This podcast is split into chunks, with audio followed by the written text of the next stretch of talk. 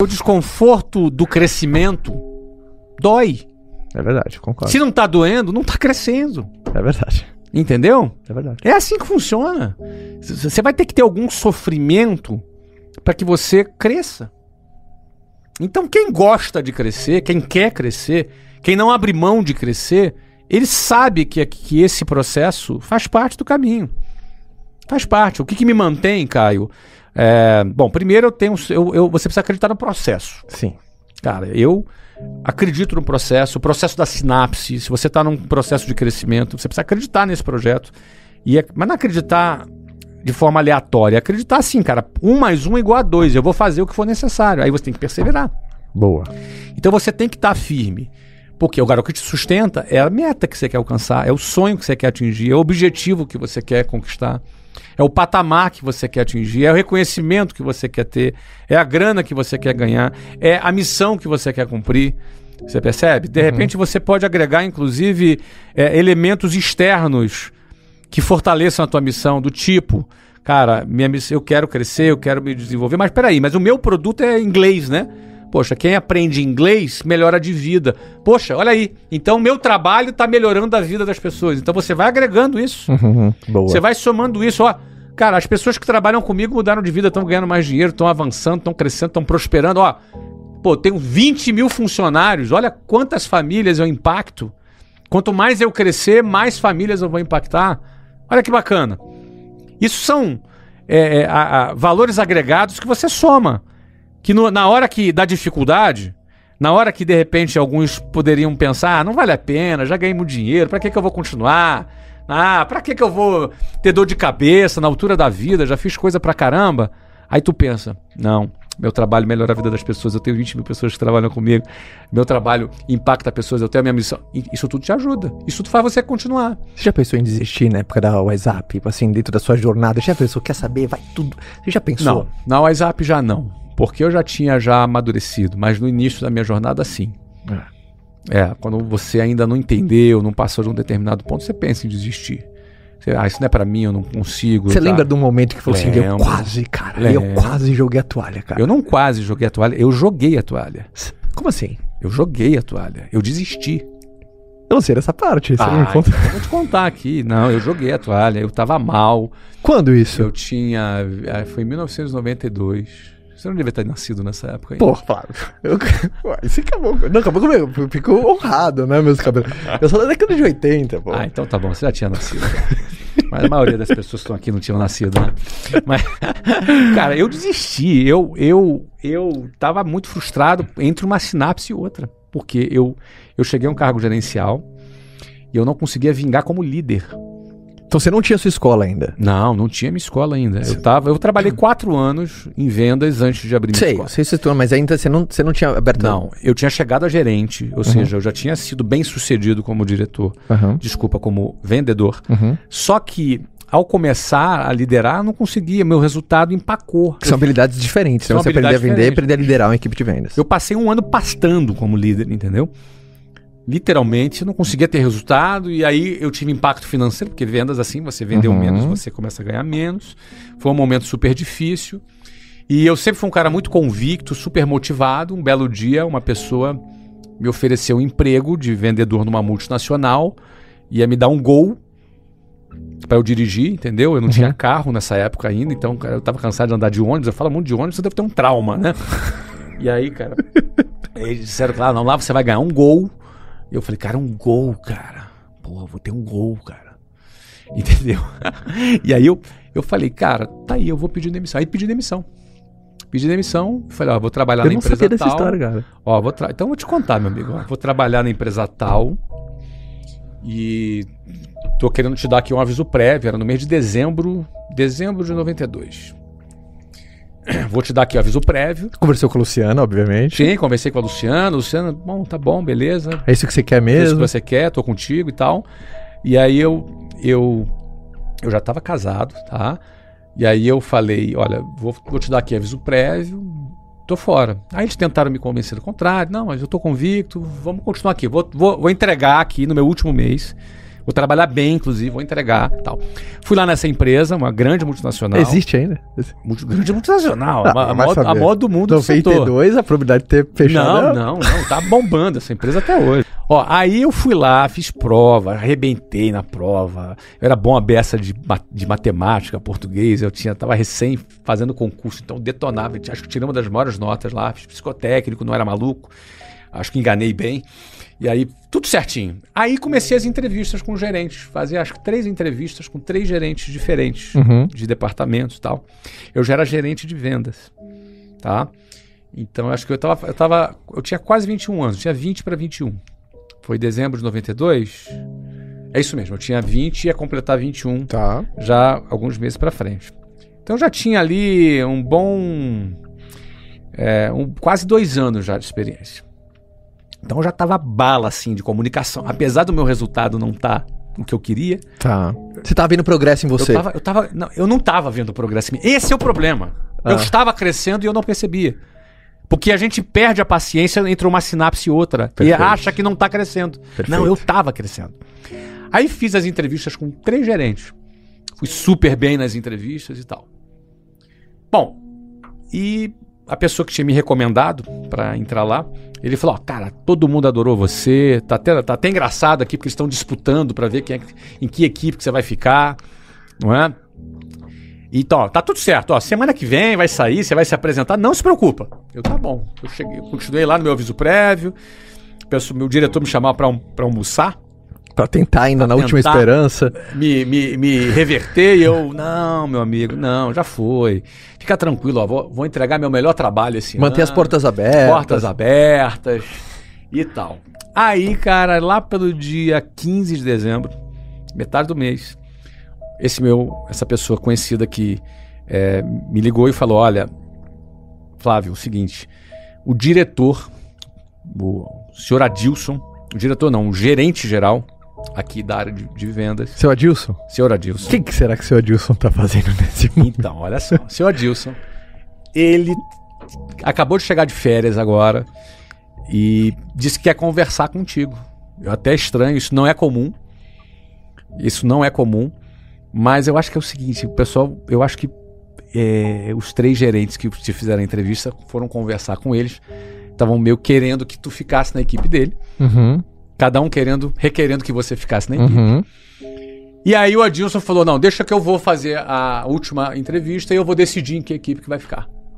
Que eles estavam ali Tava meio- brigando, deixa pro chefão decidir deixa onde pro ele. chefão decidir. Tá. Aí o cara me chamou, tal do Adilson. Só que o cara que me indicou falou assim: ó, não se preocupa. Ó, tá certo. Relaxa. Você tem três caras te querendo, Flávio. Tem três caras te querendo. Isso virou um problema. e o senhor Adilson que vai decidir. Relaxa, não se preocupa. Ó, ó, ô, fulano, cara, eu já pedi demissão aqui. Não, cara, relaxa. Relaxa, não se preocupa. Tá tudo certo. Isso é certo. Tá, tá bom. Aí fui pra entrevista com o senhor Adilson. Cheguei lá com o senhor Adilson. E o senhor Adilson tava com as folhas na mão. Ele falou: Tudo bem, Flávio? Bom, é, eu queria te perguntar, a pergunta que eu queria te fazer. Você já é gerente comercial. E aqui você está querendo entrar como promotor de vendas. Sabe aqueles caras que ficam arrumando prateleira de supermercado? Sim. Era esse trabalho. Então, você quer entrar Por isso precisava do gol pra ficar Precisava rodando. do gol pra rodar. Faz parte. E pra mim não tinha problema, cara. Sim. Eu tava disposto a, cara, tiver que lavar o chão, eu tava, cara, vou crescer, enfim. Mas aí o cara falou: olha, você é gerente comercial e aqui você quer trabalhar como é, promotor de vendas. Por que você quer fazer essa troca? Aí eu, eu, na minha cabeça, assim, cara, vou dar um show aqui, né? Vou engolir. E aí eu fui.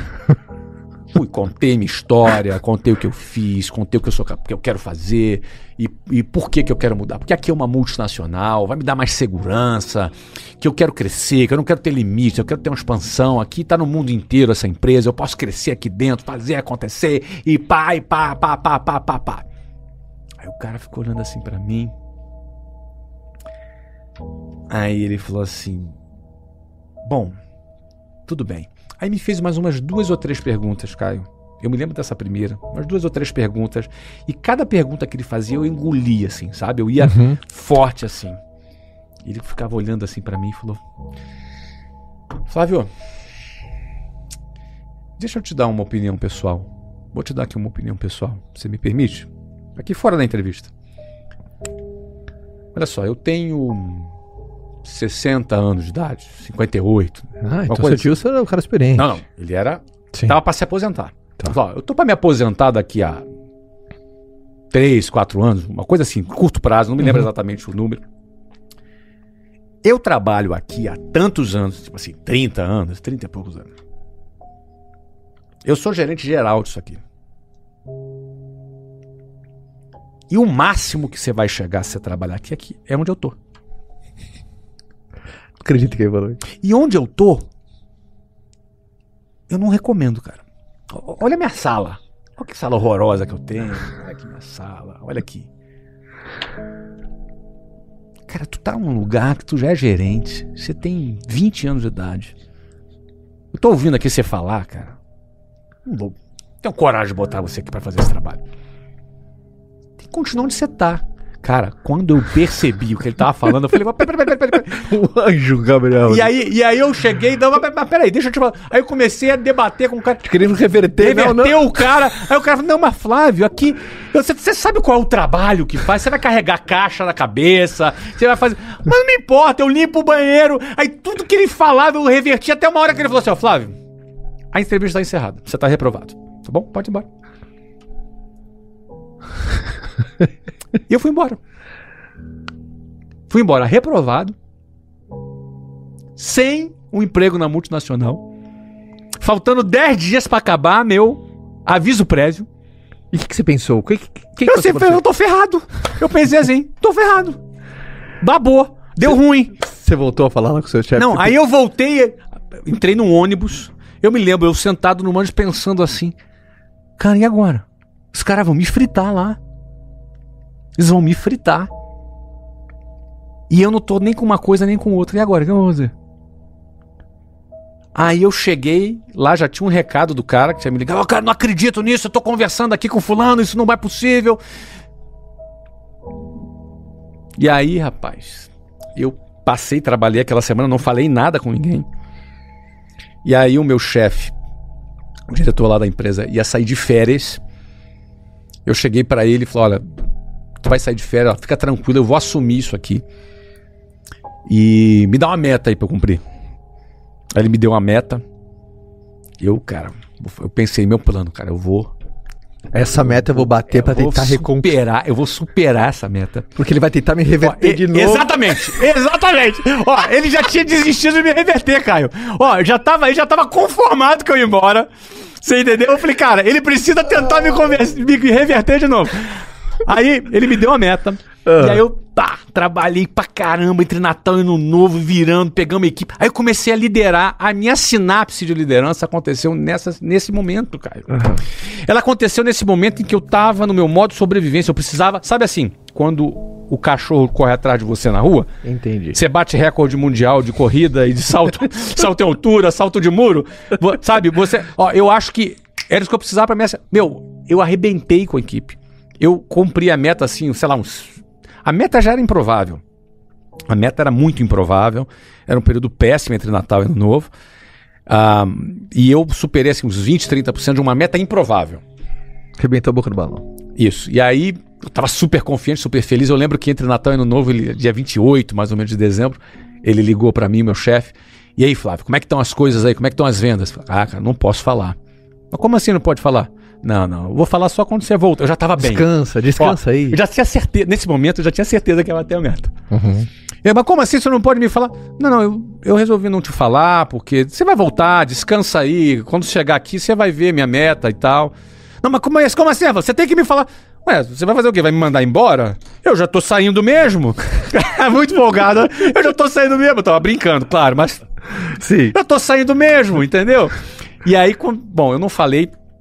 E aí, quando ele chegou, apresentei lá o resultado. Nossa, que demais, parabéns. Então vamos almoçar hoje. Eu falei, pá, é hoje. aí o que, que aconteceu? Aí ele falou com o dono da empresa que ficava em Porto Alegre Ah. e que falou do meu resultado. Ele falou: ó, no almoço ele falou assim pra mim: olha, o Mário lá de Porto Alegre, que era o presidente da empresa, disse que quer falar com você pessoalmente lá em Porto Alegre. Eu, tá bom, com prazer. Falo com o Mário, sim. Nunca tinha andado de avião, né? Foi minha primeira viagem de avião. Com 20 e poucos anos. Com 20 anos, exatamente. Presta a fazer 21. Aí, conclusão. E aí me foi feita a proposta para que eu continuasse. Eu aceitei a proposta de continuar. Foi melhor do que a primeira? Foi, foi, foi. Eu fui promovido, inclusive. Fui promovido, inclusive, exatamente. Fui promovido Qual nesse que é a momento. lição que se tira, assim, cara? desse- Rapaz, a lição é o seguinte: Ah. a lição é que existem pontos de inflexão na sua vida que são decisões que você toma que mudam a sua vida. Boa. Mas existem pontos de inflexão que não é você que toma a decisão. Esse é um, um ponto de inflexão que mudou a minha vida, que não foi eu que tomei. Eu desisti, eu fracassei. Tá. Eu desisti. Eu não estaria aqui nesse momento. Uhum. Eu, talvez eu tivesse no lugar lá do seu Adilson, na função dele, se Uhum. tudo der certo. Entendi. Entendeu? Uhum. E um cara que eu não tive mais contato com ele depois, mas ele tá registrado aqui na minha, na minha história, né? O Adilson foi o cara que, muito provavelmente motivado por duas coisas, talvez pela frustração dele, talvez ele estivesse muito insatisfeito com a carreira dele, e talvez também associado ao fato da- do meu entusiasmo, do meu brilho no olho, da minha vontade, da minha tentativa de convencê-lo, da, da- talvez da competência que talvez o Adilson percebesse que eu com 20 anos já tivesse desenvolvido. E ele me, me vendo e se projetando em mim pensasse, eu não desejo pra ele o que eu, o que eu tive aqui. E, cara, muito engraçado como o Adilson, de, de uma, de uma maneira, de um efeito colateral, ele criou motivos que você não tinha conseguido criar sozinho. Ele talvez tenha criado uma condição ideal para minha sinapse. Talvez aquele senso de urgência, aquela situação de apuro que eu entrei, Que aquela coisa eliminasse, ou vai ou vai. ou vai ou vai, você entendeu? Talvez me criasse o senso de urgência que eu não estava tendo. Uhum. Não sei, a, a gente, ó, esse é o lindo da sinapse. A gente nunca sabe de onde ela vem nem quando ela chega. Mas ela chega, mas só chega para quem persevera. É isso. Essa é a questão. Ela só chega para quem persevera. E talvez eu, no meu estado natural, desisti e teria fracassado. Mas uma situação externa, fora do meu controle, me criou uma situação que me, que me trouxe de volta pro jogo sem que eu tivesse mérito por isso. E eu voltei pro jogo. E voltei pro jogo muito mais convicto. Nunca mais eu pensei em desistir, Caio. Nunca mais.